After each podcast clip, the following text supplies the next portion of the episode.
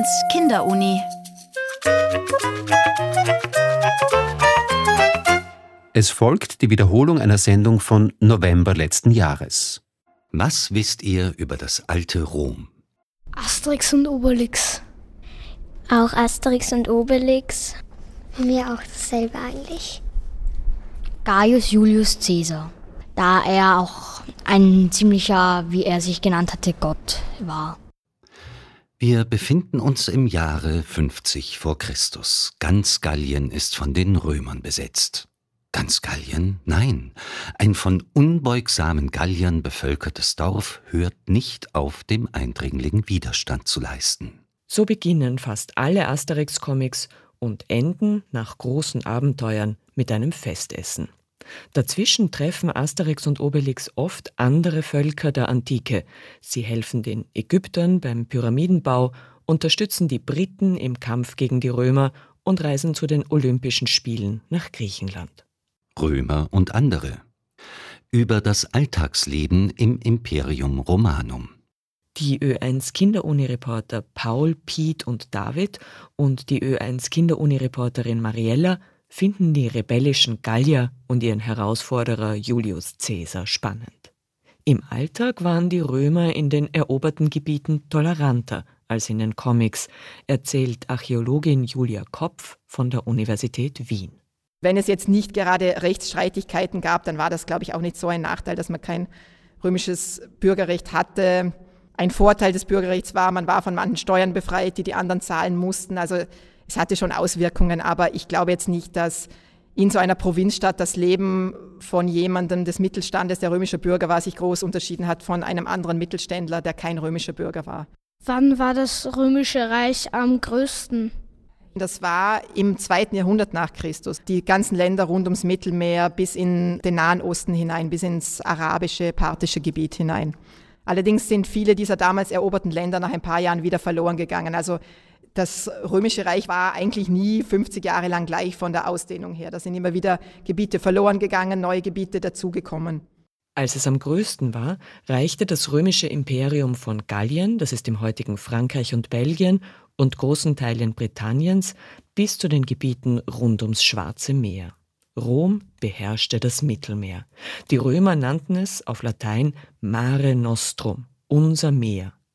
Am ehesten vergleichbar ist das Römische Reich von damals mit den Vereinigten Staaten von heute, findet Julia Kopf, auch wenn die USA flächenmäßig größer sind.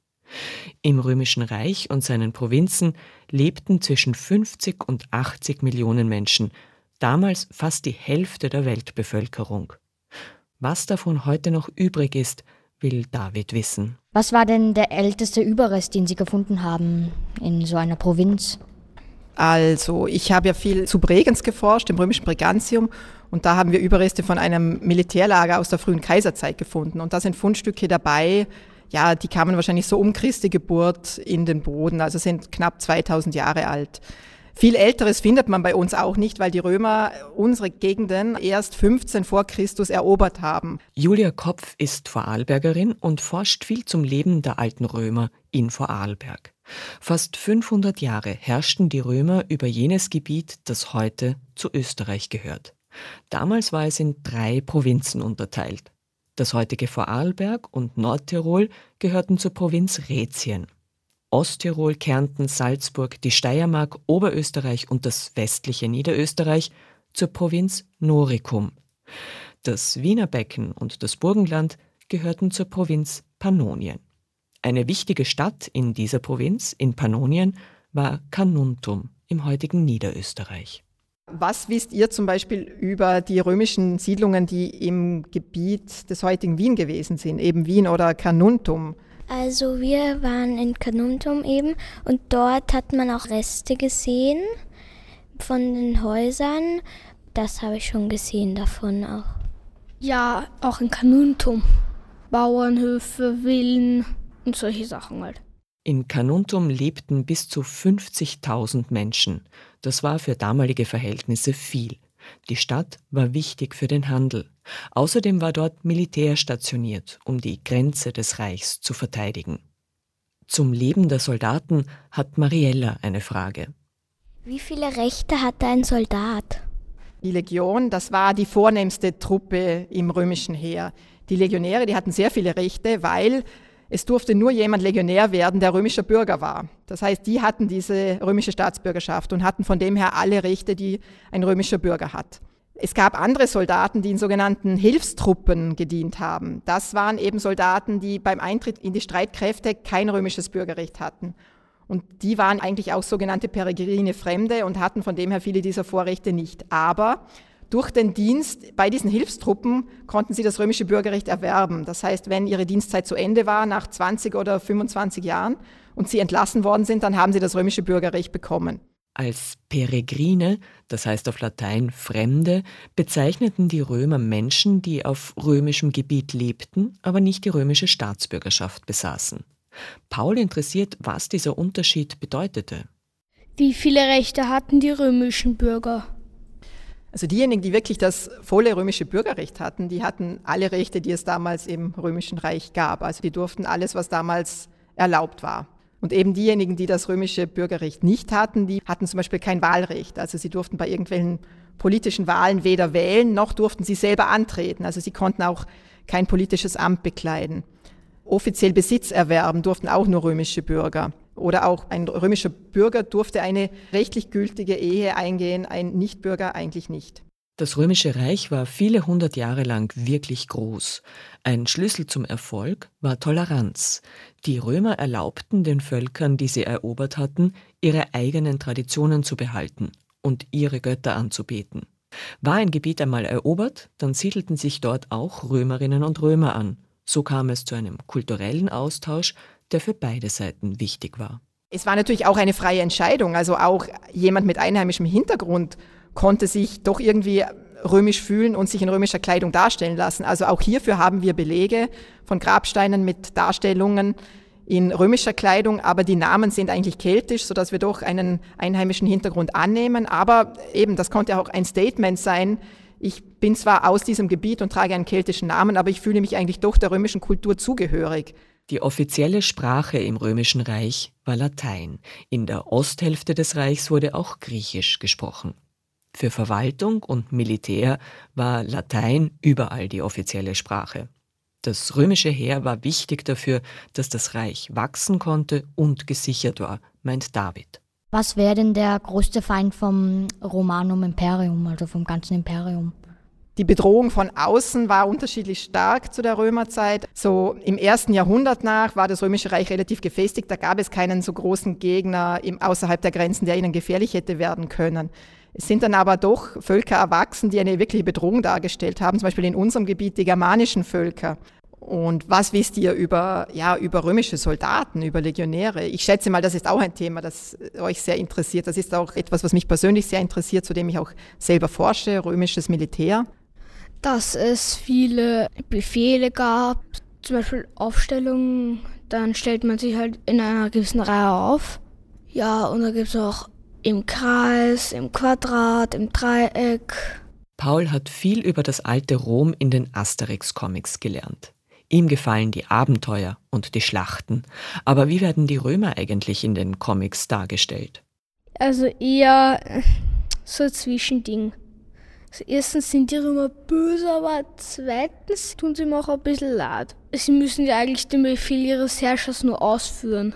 Sie können gar nicht anders. Auch wenn die Comics so manches Bild der Römer übertreiben, so haben sie für Wissenschaftlerin Julia Kopf doch einen wahren Kern.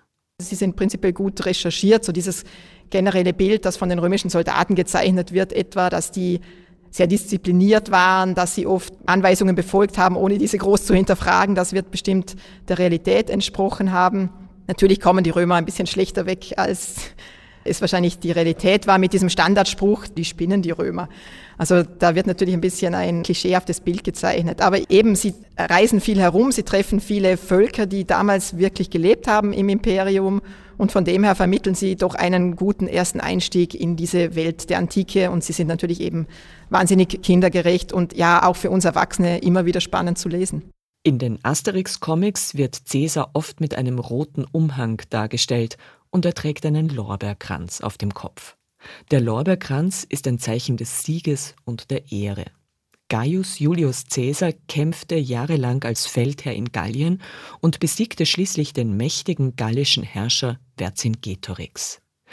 Sein Ehrgeiz, das ganze römische Reich alleine zu beherrschen, wurde ihm schließlich zum Verhängnis.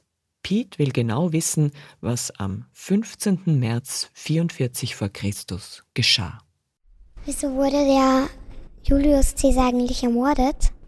Viele hatten ein Problem damit, dass er eben Alleinherrscher sein wollte, weil die Römer wollten keinen König haben, keinen Kaiser. Die wollten eben, dass dieses Gremium aus diesen weisen alten Männern, aus den Senatoren gemeinsam herrscht und dass da auch immer andere sich abwechseln, die dann die obersten Beamten sind, die sogenannten Konsuln, so dass keiner zu viel Macht hat und dass halt alles gemeinsam entschieden wird. Caesar hat das geändert mit seiner Alleinherrschaft und darum wurde er aus dem Kreis der Senatoren heraus, die haben eine Verschwörung gegen ihn gemacht und haben ihn ermordet, weil das für sie die einzige Möglichkeit war, dass sie wieder die Herrschaft bekommen über das römische Reich. Doch trotz der Ermordung Cäsars wurde das römische Reich nach ihm meistens von Einzelpersonen regiert, den römischen Kaisern. Auch die Bezeichnung Kaiser geht auf den Namen Cäsar zurück. Julius Caesar stammte aus einer einflussreichen Familie. Seine adelige Herkunft und seine militärischen Erfolge öffneten ihm Türen, die anderen verschlossen blieben. Gab es irgendwie Namen dafür oder eine Aufstufung von arm bis reich? Es gab eben viele, die durften gar nichts besitzen, zum Beispiel die ganzen Unfreien. Also eigentlich galten die nicht als eigene Personen, sondern die waren wie eine Sache, die gehörten ihrem Besitzer. Diesem Besitzer gehörte ein Tisch und ein Sklave gehörte ihm auch. Also die verfügten über das Leben dieser Personen. Und es gab auf der anderen Seite ganz, ganz reiche Römer, also die so reich waren wie heute Bill Gates oder Elon Musk. Also es gab diese superreichen Römer natürlich auch. Was war die Währung damals, also das Geld? Ja, auch das war jetzt nicht die ganze Römerzeit gleich, aber ich sage mal so, als die Römer über unser Gebiet geherrscht haben, gab es vor allem drei Arten von römischen Münzen. Es gab Goldmünzen, es gab Silbermünzen und es gab sogenannte Bronzemünzen, also Münzen aus Kupferlegierungen. Am wertvollsten waren natürlich die Goldmünzen, das war der Aureus, hieß der auf Lateinisch. Dann gab es Silbermünzen, der Denarius und die Kupferlegierungsmünzen, das waren zum Beispiel Sesterzen oder auch Dupondien. Wie viel hat man sich denn mit einer Goldmünze kaufen können? Ein Aureus, das war schon sehr viel Geld, da konnte man sich schon eine größere Sache kaufen. Also so im Alltagsleben, um jetzt Nahrungsmittel zu kaufen oder Kleider zu kaufen, da hat man sicher mit Sesterzen bezahlt, also mit den wertloseren Kupfermünzen, die haben da ausgereicht. Auch bei der Ernährung hing vieles vom Einkommen ab. Während die Reichen gerne Fisch, Meerestiere und Fleisch aßen, ernährte sich die übrige Bevölkerung bescheidener.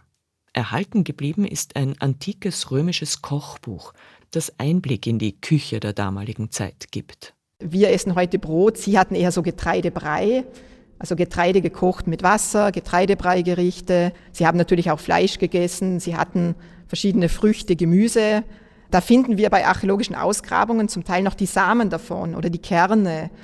So wie viele heute gerne Ketchup zu allem dazu essen, hatten auch die Römer ihre Lieblingssauce, das Garum. Das war eine Fischsoße. Also die wurde hergestellt, das ist eigentlich ziemlich eklig, die wurde hergestellt aus so verderbendem Fisch. Also da gab es so riesige Tanks mit diesen Fischüberresten, die da vor sich hin gegammelt haben. Das muss furchtbar gestunken haben, die Herstellung.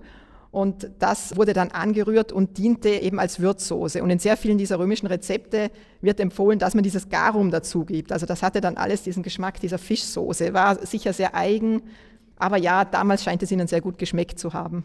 Römer und andere über das Alltagsleben im Imperium Romanum. Eine Sendung von Sandra Knopp, präsentiert von Birgit Dahlheimer.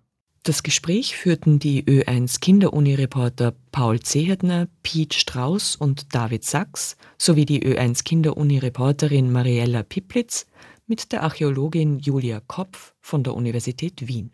Das war die Wiederholung einer Sendung von November letzten Jahres.